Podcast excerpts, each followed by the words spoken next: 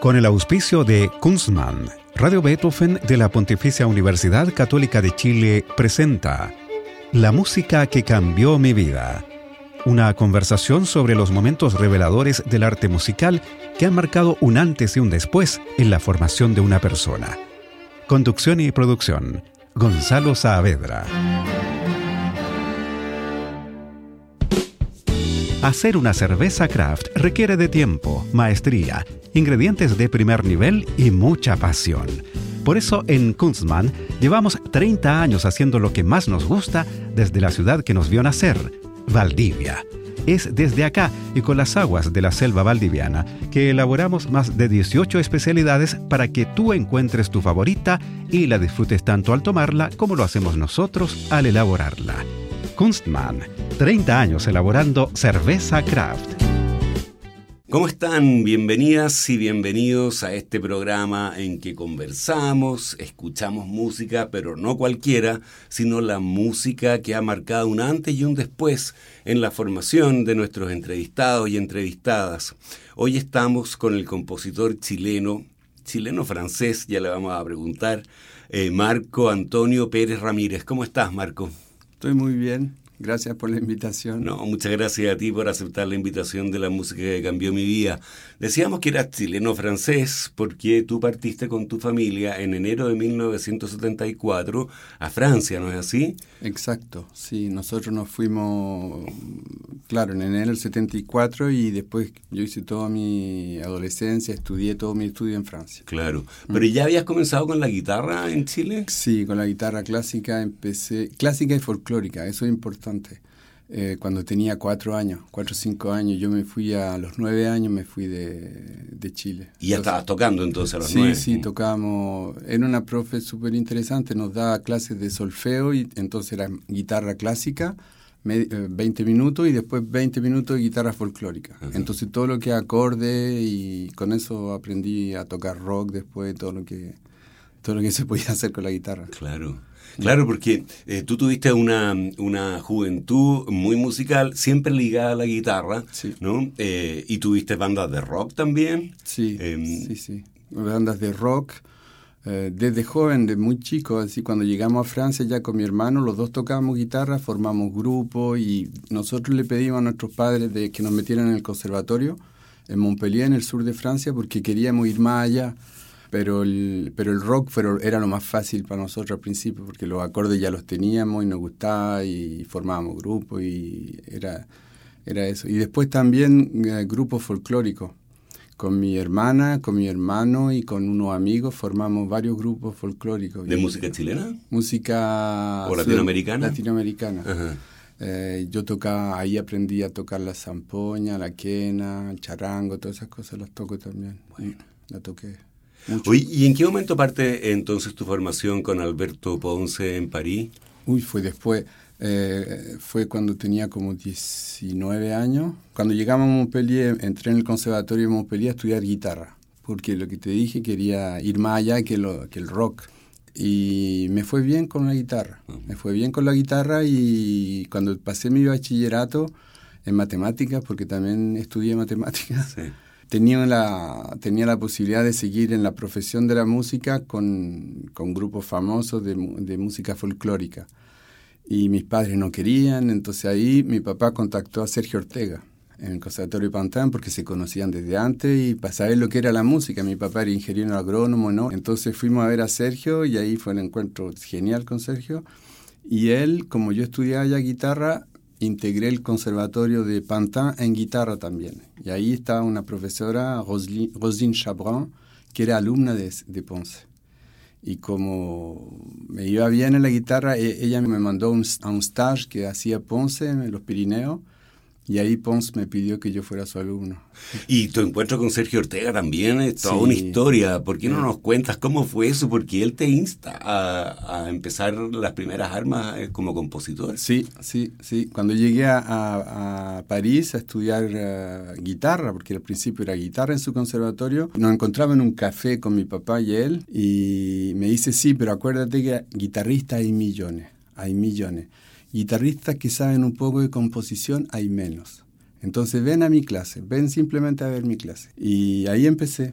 Ahí empecé y él me dijo un día, no hablaba mucho yo, era medio tímido y me dijo, Marco, tú estudias matemáticas, porque en esa época estaba en la universidad también estudiando matemáticas. En la próxima semana nos explicarás a toda la clase aquí la música de Yannick Xenakis.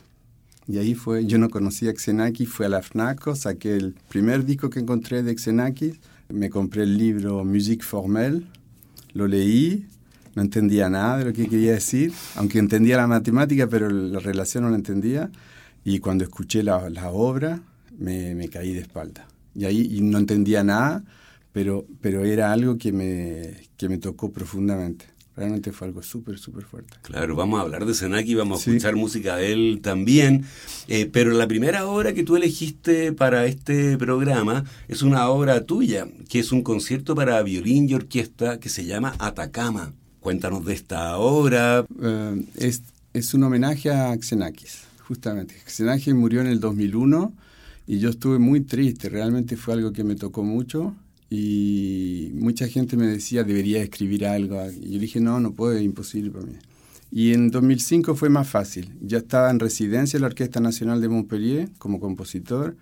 Hice esta obra y el, título llegó al principio. El título porque Atacama fue algo muy emocionante con mis padres, con mi papá y mi familia en los años 72.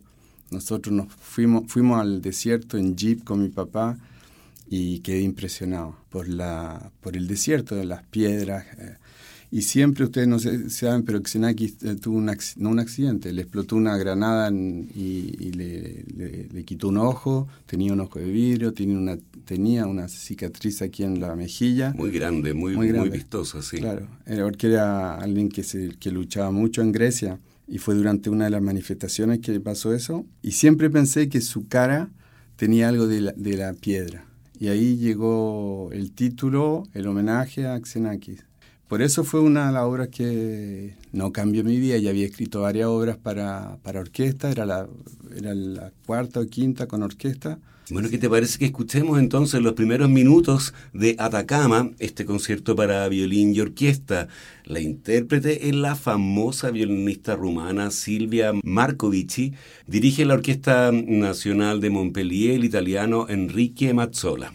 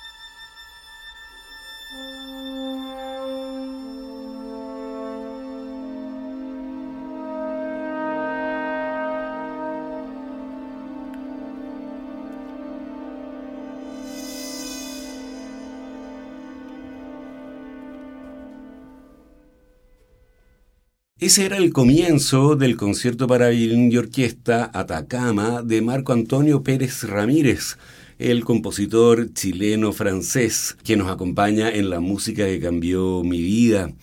La siguiente obra es distinta y ya vamos a ver cuál es la historia que tiene Marco con, con, esta obra. Se trata de las variaciones sobre El pueblo unido jamás será vencido de Frederick Chevsky, el famoso compositor estadounidense. Y esta obra, que toma la canción de Sergio Ortega, que es del año 76, fue compuesta por, por Shevsky a partir, ¿no es cierto?, eh, de esta melodía y, y, compone 36 variaciones. ¿Por qué la eliges como una de las músicas que cambió tu vida? Bueno, es el encuentro con Sergio Ortega que yo tuve, que fue un profesor extraordinario para mí. Yo estaba con él cuando lo invitaron a escuchar la obra en París y ni sabía que se había escrito esa obra estaba sorprendido y después yo también la fui a buscar la obra porque no la conocía y me encantó, me encantó. Es, es una obra tremenda, así es, mi imaginación, ¿eh? yo la imagino porque he hecho muchas programaciones. Yo trabajo, trabajé en orquestas como programador, como director artístico y mi sueño era programar, empezar por esta obra, que son como 40 minutos, y después pausa y después las Diabelli de Para mí esa obra de Chevsky es de esa equivalencia. Es realmente muy fuerte. Claro, hay críticos que han dicho que son las Goldberg del siglo XX también, claro, Sí, sí, es, eso, es eso. Y el tema de esa obra es lo que hizo Sergio es algo único, es, es la perfección. Es decir, no conozco gente que cuando, cuando escuche esta obra no tenga una emoción. No hablo de política aquí, pero por, eso la, la, puse, por mi encuentro con Sergio Ortega y yo aprendí un montón con él. Era un compositor eh, seco, es decir, un, talento raro de improvisador, de improvisador increíble en el piano, tocaba unas cumbias, unos boleros en el piano. Podía escribir música docta, realmente tiene unos cuartetos, tiene el kiribán, tiene para cello solo, tiene también una obra genial que se llama Lonken para percusión y, y mezzo soprano. Y al mismo tiempo al lado escribía música popular. Y siempre, siempre trabajando los dos. Y tenía esa dualidad de poder hacer las dos. Que él, él marcó mi vida realmente como compositor. Y, lo que era bueno en su clase es que él no te hacía escribir como él, ni como otro, ni nunca, nunca nos pidió que escribiéramos como Mozart o como así para hacer, ni, ni para hacer ejercicio. Siempre él veía en el alumno dónde tenía que ir el alumno y lo dejaba ir, aunque no equivocáramos, pero después rectificaba un poco para que cada uno encontrara su verdadero camino. Y esta obra realmente para mí es, un, casi la perfección en la, en la escritura del tema ese tema es realmente increíble. Mm. Increíble después, y bueno, como lo hace Chevsky, las variaciones son, son geniales. Eh, hay poca gente que lo puede tocar, sí, porque son de un virtuosismo increíble. Escuchemos entonces el tema y las dos primeras variaciones de El pueblo unido jamás será vencido de Frédéric Chevsky. Interpreta Marc-André Hamelin.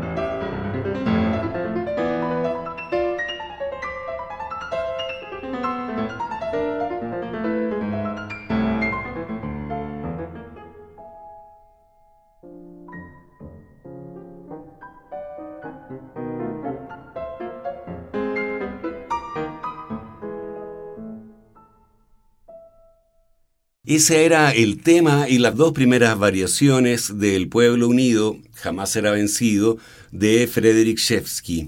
Interpretaba Marc-André Amlan en piano. Estamos con Marco Antonio Pérez Ramírez, el gran compositor chileno-francés en la música que cambió mi vida en Radio Beethoven. La siguiente obra que eligió Marco es de su héroe, Xenakis. John Shea, de 1977. Es una música súper intensa la que tiene esta obra. Está escrita para 109 músicos. Es una tremenda orquesta. Incluso para las proporciones que nos tiene acostumbrados Xenakis, es una obra enorme. ¿Por qué la elegiste como una de las que ha cambiado tu vida?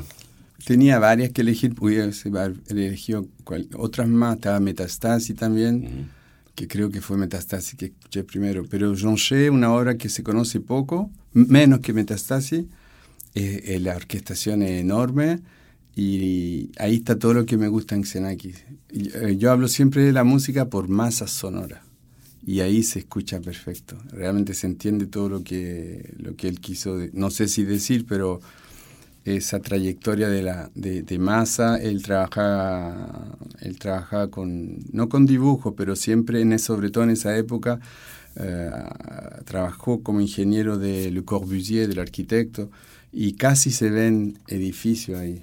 Y, fue, realmente muy, muy, muy fuerte para mí, porque yo venía del mundo de la guitarra clásica, un mundo donde había poca música, eh, no contemporánea, pero muy, poca música clásica, es decir, tocaban, se tocaban adaptaciones, arreglos. Y, y, todo, y gracias a Xenakis mi, mi, recorrido fue al revés. Es decir, es como si yo hubiera empezado con la música del, del siglo XX y después fui aprendiendo todo lo que era el resto. Mm. Eh, después, eh, bueno, de lo que estaba al lado de Xenakis, después Pierre Boulez o Bartok, y después llegué a la escuela de Viena, y después Bach, y después todo lo que venía antes. Hice un recorrido de marcha atrás. Pero esa fuerza que tiene en su música es algo que siempre me impresionó. El, el, hecho de ir directo, de no buscar, yo digo, coquetería, coquetería, no sé cómo ¿Coqueterías? Se. Coqueterías de los compositores. Tienen mucho, lo que tenemos mucho.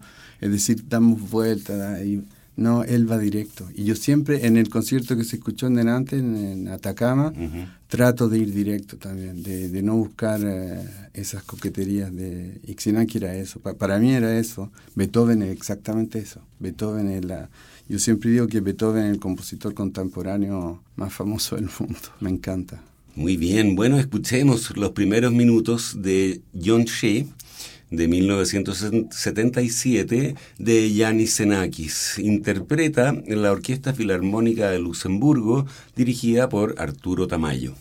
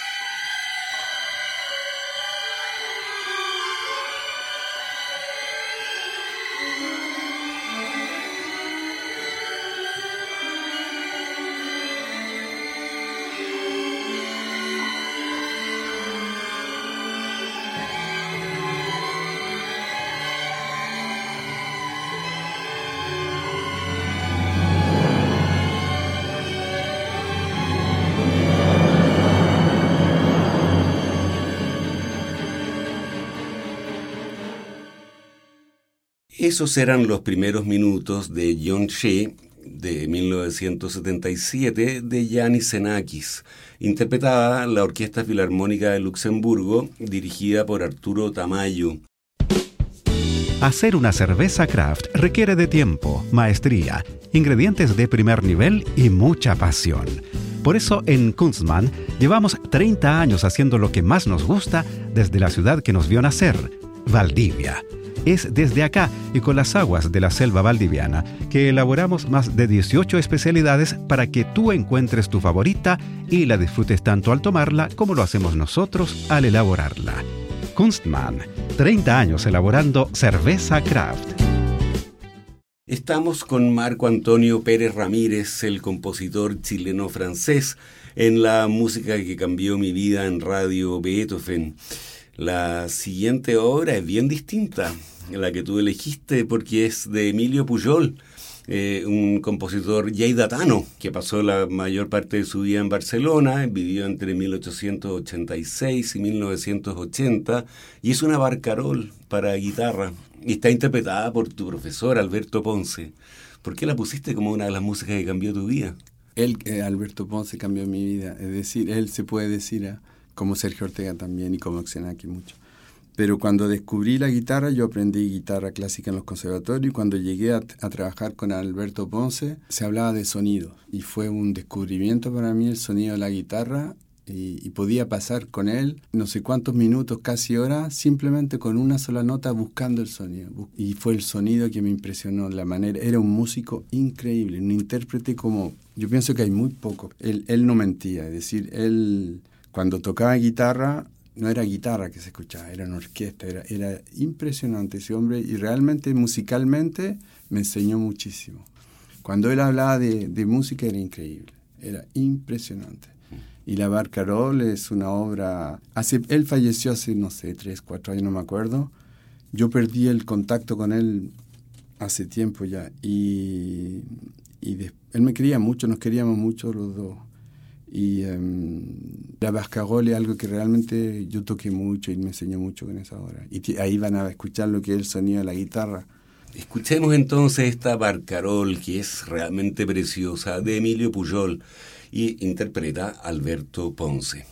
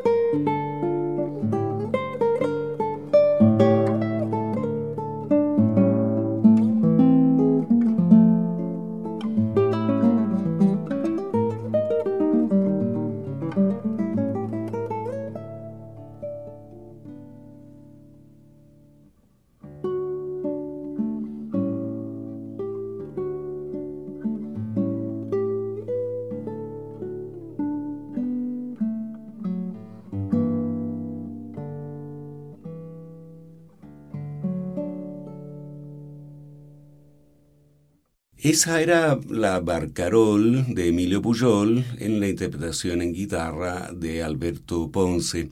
Estamos con Marco Antonio Pérez Ramírez en la música que cambió mi vida en Radio Beethoven. La siguiente obra que elegiste es una obra de Beethoven, la Sinfonía número 7, pero en la transcripción que hizo Liszt, ¿no es cierto?, en 1837, porque elige esta sinfonía y en esta transcripción.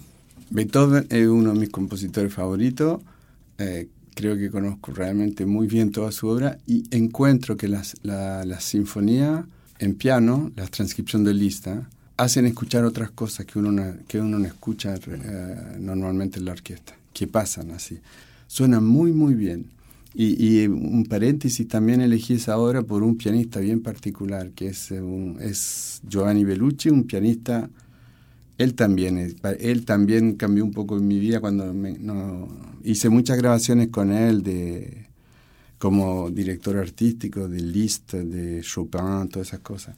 Eh, Giovanni Bellucci es, un virtuoso, realmente un genio del piano y toca esa obra como nadie las toca. Es decir, cabe, yo, yo siempre digo que es, eh, para mí Giovanni es un, un merdeur, es alguien que me molesta, que nos molesta, porque cuando uno tiene certidumbres, uno escucha las interpretaciones y ya, no, son así, es otra cosa. Y él tiene, no, es que tenga razón, es, así, él, hace acentos en Beethoven que están marcados, pero que nadie hace hoy en día. Eh, él respecta realmente la partitura, pero va al fondo, va, realmente al fondo y es, realmente él un genio. Y él toca, es realmente un músico del momento. Es decir, e, y eso es, lo, es casi como si estuviera creando la obra en el momento. Y yo lo invité muchas veces a tocar con la orquesta en, Francia y en Suiza. Y un día lo invité, llegó a tocar Beethoven, un concierto, el quinto, no me acuerdo. Baja del tren inmediatamente al escenario, toca y después nos vemos. Y yo le dije, oye, pero cambiaste totalmente la manera, no es como la grabación que habíamos hecho algunos. Dice, sí, Marco, pero el piano no, me dice, el piano no reaccionaba como yo esperaba. Entonces me adapté al piano, pero es súper interesante. Y es verdad que era interesante. Es decir, es realmente un músico del instante, del momento. Y por eso quise que escucharan, que descubrieran Beethoven por Liszt y al mismo tiempo este pianista que es un fenómeno. Sí, vamos a escuchar los últimos minutos del el último movimiento de la séptima sinfonía de Beethoven, que está marcado como alegro con brío. Y yo les voy a pedir a los auditores y las auditoras que se fijen en las disonancias. Están muy marcadas acá y son exquisitas de escuchar. Escuchemos.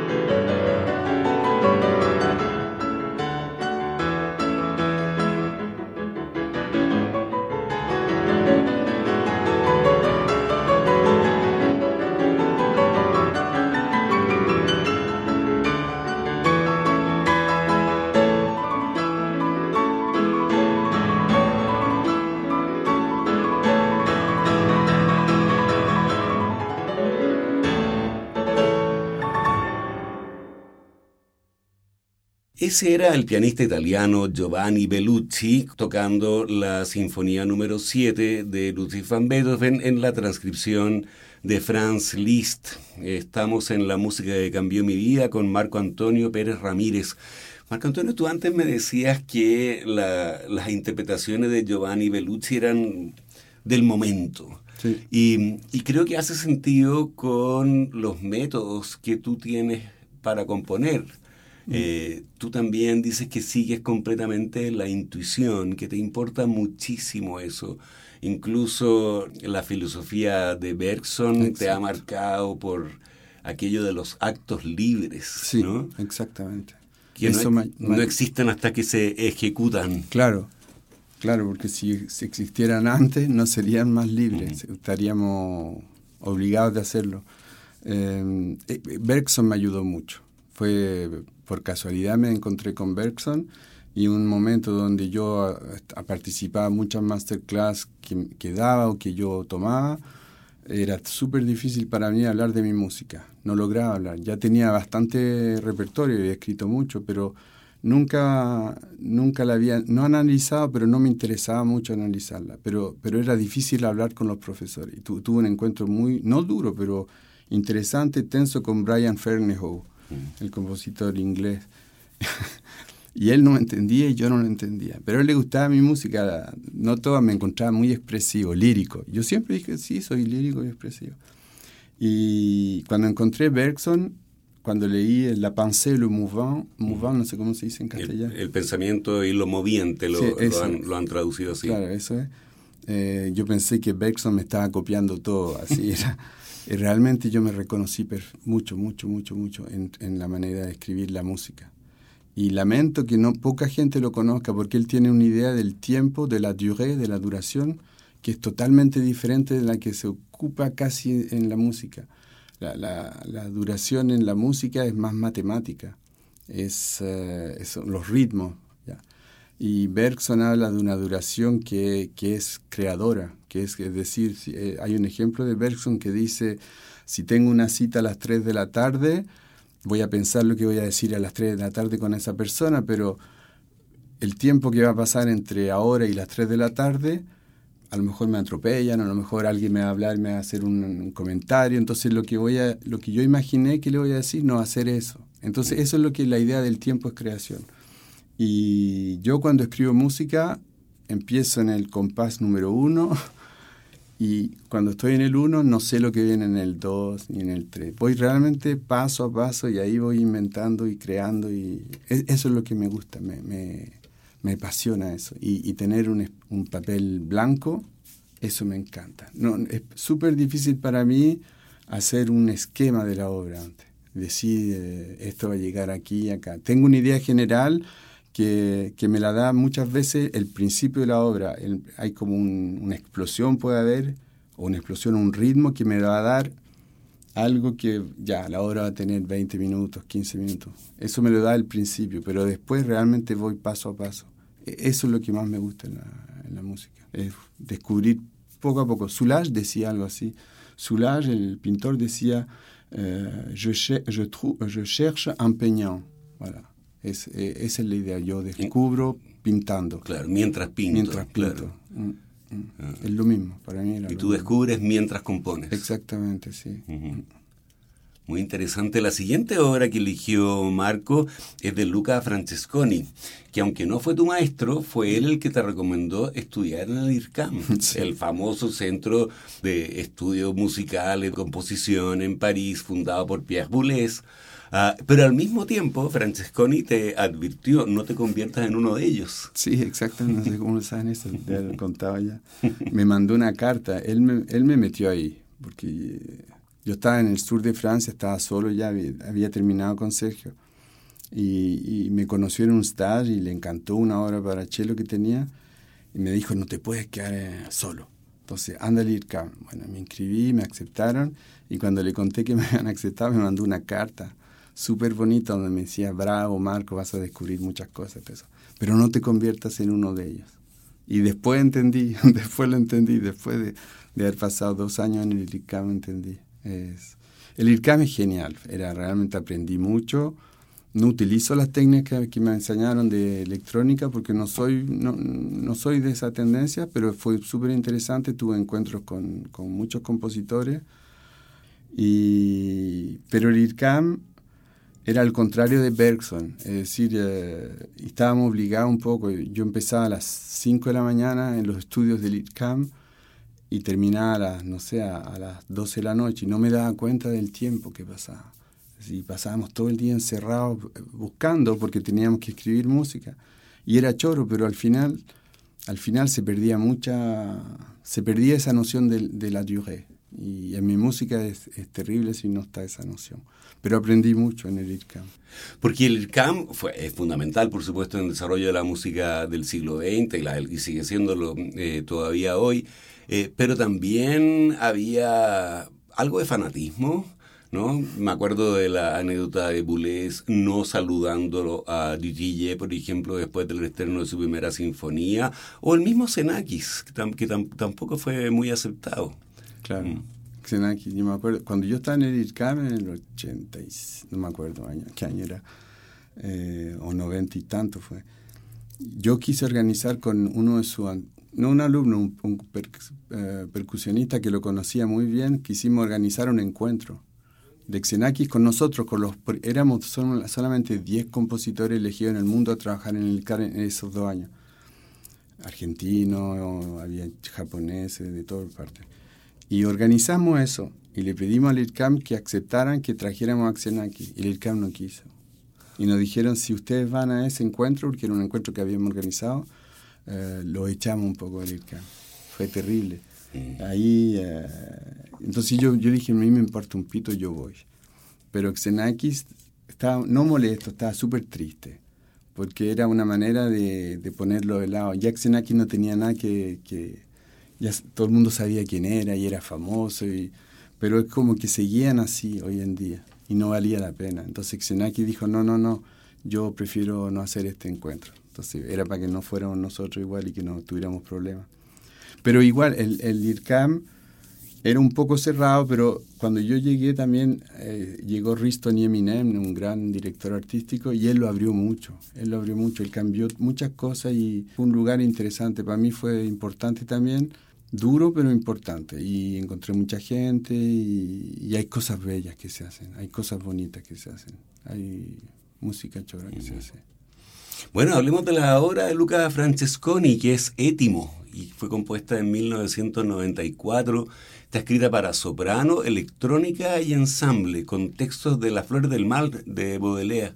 Mm. Eh, ¿Por qué la dije como una de las músicas que ha cambiado tu vida? Porque esa eh, Luca Francesconi fue un alguien que me no me ayudó, pero siempre me sostuvo, me ¿Te apoyó? Me apoyó y él, él me hizo una definición mía que decía que yo era capaz de, de escuchar el sonido de la materia con mi música. Y, y es, a lo mejor la, la, mejor manera de hablar de mi música, él habló. Y yo descubrí a Luca con esa obra. Esa obra era en el IRCAM cuando hice el Star, el primer Star, y me quedé alucinado. Realmente me quedé alucinado porque Nunca he sido muy música electrónica yo, pero ahí realmente eh, no hablo del virtuosismo de la cantante que es Barbara Hannigan, que es tremenda. Famosa soprano canadiense. Y ahora dirige mucho, pero, pero la obra, él siempre, Luca me hablaba del, del lirismo y de la, y la expresividad, la expresividad. Y él tenía una frase, me decía, hay que tratar de hacer un, no tratar, pero de, guardar la expresividad máxima todo el tiempo. Pero eso es difícil, es decir, la gente puede escribir un clímax, algo súper fuerte, y después como que todo se destruye. pero y me hablaba de, la Chaconne de Bach, también es una de mis obras preferidas. Y en la Chaconne es verdad, en la Chaconne aparece un, un sentimiento fuerte en cada momento. Es decir, y él me lo explicaba, como, me decía, sí, Marco, es como un auto. es decir, cuando tú estás en primera con el auto, es realmente la, el cambio eh, que es necesario para empezar. Y no puedes poner otro cambio, porque es realmente el adecuado para esa, para esa velocidad. Si pones el segunda no va a funcionar. Y es, la música de Bach es lo mismo, decía. Tú llegas a un, a un estado de expresividad tremenda al principio. Y después llega otro que tú te dices, ¿cómo puede ser más fuerte que el principio si el principio era lo más fuerte? Y en fin de cuentas no es más fuerte, cada vez la expresividad llega a, una expresividad general de la obra. Y e, eso es lo que me gusta mucho. Y Lucas llega a hacer eso. Yo, siempre he encontrado que su música es así. Aquí más encima tiene la, suerte de trabajar con Bárbara Hennigan, que tiene una voz preciosa y que, que entiende perfectamente todo eso. Bueno, ¿Qué te parece? Porque tú también elegiste como una de las músicas que cambió tu vida esta eh, partida de Bach, ¿no es cierto? Especialmente la chacona. ¿Qué te parece que pongamos una selección de la obra de Francesconi, Étimo, e inmediatamente escuchemos una selección de esa chacona? Perfecto. Muy bien. Vamos entonces con Luca Francesconi y Étimo. Interpreta la soprano canadiense Barbara Hannigan, campeona de la música contemporánea y con una carrera de directora de orquesta ahora bien interesante. Los otros intérpretes son el ensamble Antes Contemporain, dirigido por la finlandesa Susana Melki. Y a continuación escucharemos una selección de la partita número 2 para violín solo en re menor, se trata de la Chacona, de Johann Sebastian Bach e interpreta la gran violinista francesa Amandine Beyer.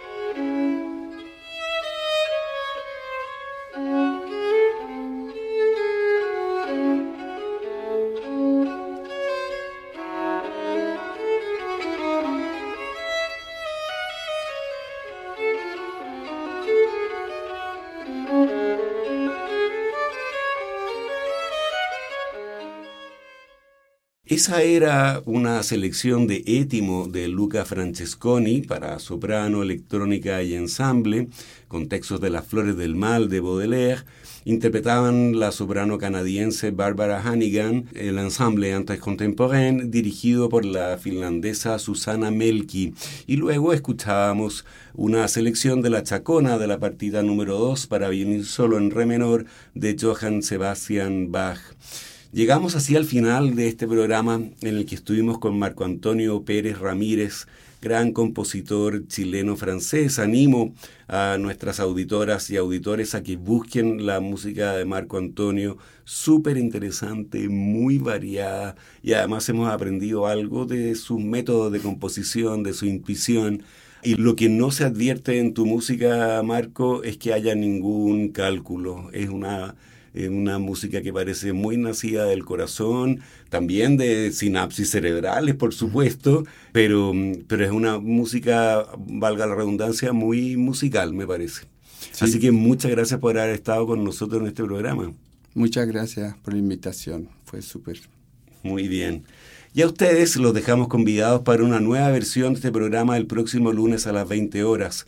Recuerden que pueden escuchar este capítulo y los otros que han sido emitidos en forma de podcast en nuestro sitio web beethovenfm.cl y también en Spotify buscando la música que cambió mi vida. Ya viene puro jazz con Roberto Barahona, así que no se vayan de la sintonía.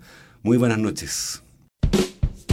Hacer una cerveza craft requiere de tiempo, maestría, ingredientes de primer nivel y mucha pasión. Por eso en Kunstmann llevamos 30 años haciendo lo que más nos gusta desde la ciudad que nos vio nacer, Valdivia. Es desde acá y con las aguas de la selva valdiviana que elaboramos más de 18 especialidades para que tú encuentres tu favorita y la disfrutes tanto al tomarla como lo hacemos nosotros al elaborarla. Kunstmann, 30 años elaborando cerveza craft. Con el auspicio de Kunstmann, Radio Beethoven de la Pontificia Universidad Católica de Chile presentó La música que cambió mi vida. Una conversación sobre los momentos reveladores del arte musical que han marcado un antes y un después en la formación de una persona. Conducción y producción. Gonzalo Saavedra.